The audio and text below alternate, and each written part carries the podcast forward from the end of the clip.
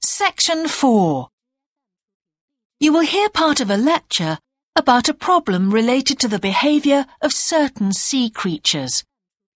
First, you have some time to look at questions 31 to 40.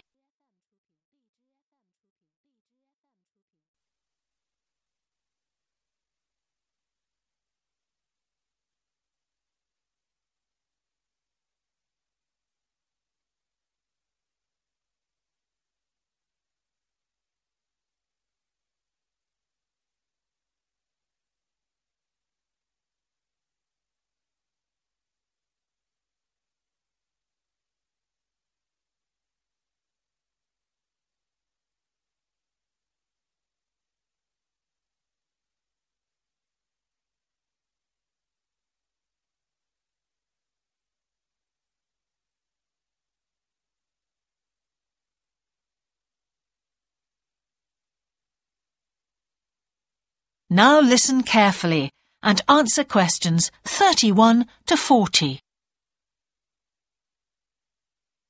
Good afternoon, everyone. Well, with some of you about to go out on field work, it's timely that in this afternoon's session I'll be sharing some ideas about the reasons why groups of whales and dolphins sometimes swim ashore from the sea right onto the beach and, most often, die in what are known as mass strandings. Unfortunately, this type of event is a frequent occurrence in some of the locations that you'll be travelling to, where sometimes the tide goes out suddenly, confusing the animals. However, there are many other theories about the causes of mass strandings. The first is that the behaviour is linked to parasites. It's often found that stranded animals were infested with large numbers of parasites. For instance, a type of worm is commonly found in the ears of dead whales. Since marine animals rely heavily on their hearing to navigate, this type of infestation has the potential to be very harmful. Another theory is related to toxins, or poisons. These have also been found to contribute to the death of many marine animals. Many toxins, as I'm sure you're aware, originate from plants or animals.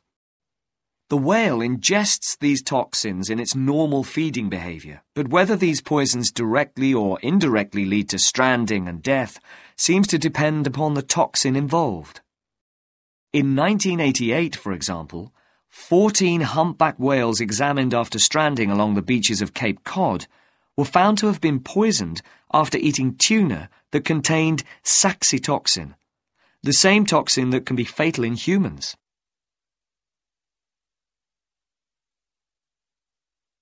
Alternatively, it has also been suggested that some animals strand accidentally by following their prey ashore in the confusion of the chase.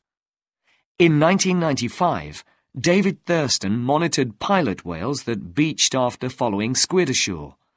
However, this idea does not seem to hold true for the majority of mass strandings because examination of the animal's stomach contents revealed that most had not been feeding as they stranded. There are also some new theories which link strandings to humans. A growing concern is that loud noises in the ocean cause strandings. Noises such as those caused by military exercises are of particular concern and have been pinpointed as the cause of some strandings of late. One of these, a mass stranding of whales in 2000 in the Bahamas, coincided closely with experiments using a new submarine detection system. There were several factors that made this stranding stand out as different from previous strandings.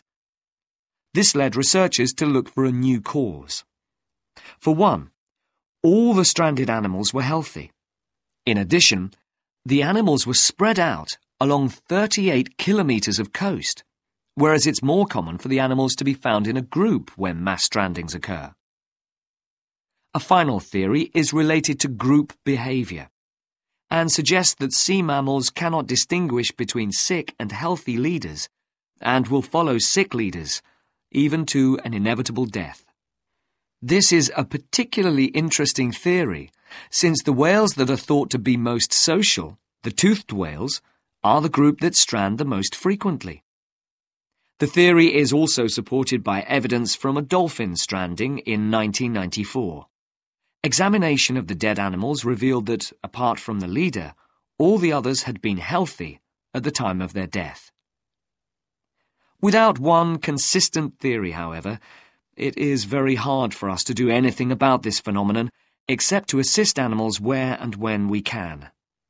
Stranding networks have been established around the world to aid in rescuing animals and collecting samples from those that could not be helped.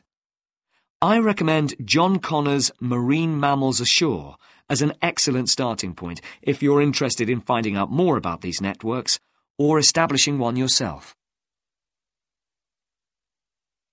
That is the end of section four. You now have half a minute to check your answers.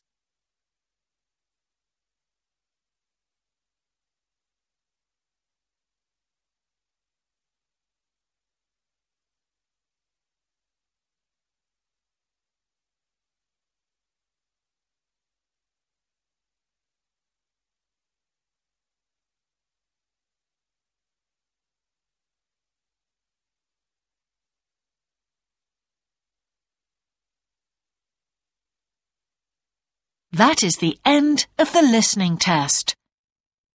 In the IELTS test, you would now have 10 minutes to transfer your answers to the answer sheet.